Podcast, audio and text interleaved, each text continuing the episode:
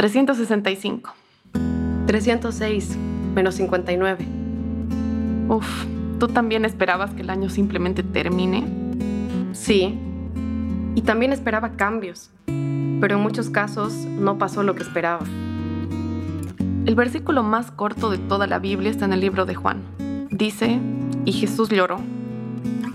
Esta fue la respuesta de Jesús a la muerte de su amigo Lázaro, a quien después iba a resucitar. ¿Por qué lloró si él conocía el desenlace? Nunca sabremos completamente la respuesta. Pero este versículo de dos palabras parece darnos permiso, alentarnos a pasar el duelo, a sentir todo ese rango de emociones y aceptar que a veces está bien no estar bien. El duelo de un año con pérdidas, cambios, sueños no cumplidos, escenarios inciertos. Esa angustia profunda, profunda parece haber sido la melodía de fondo del 2020. Y ahora que es un nuevo año y las cosas no mejoraron aparentemente con solo iniciarlo, la melodía parece que continúa.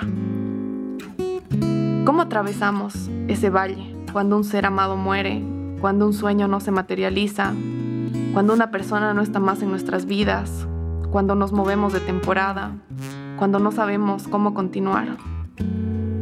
Y creo que tenemos una pista. Empiezo por tomar un tiempo para...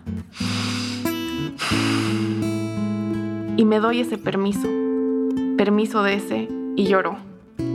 Y rompo ese ciclo de pensamientos intrusivos y ansiosos, del qué hago, qué hago, qué hago, cómo lo soluciono, qué hago, qué puede salir mal que no nos deja respirar. Continúo rindiendo mis expectativas. ¿Qué me está causando ansiedad? ¿Qué expectativas no se están cumpliendo?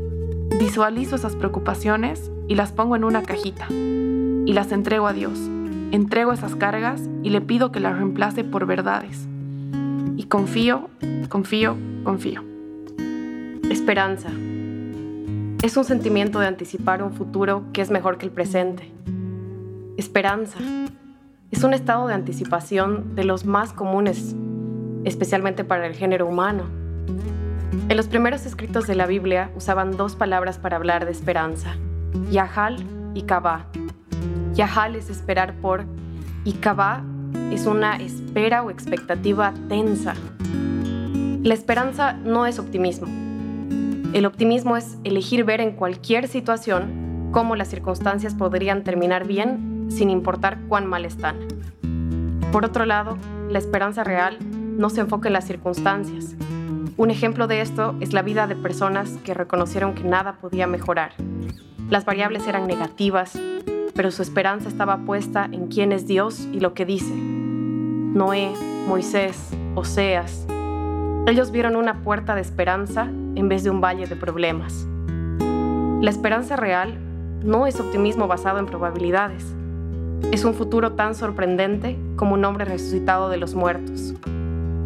¿Qué áreas de tu vida están muertas y no tienes esperanza de que resuciten este 2021?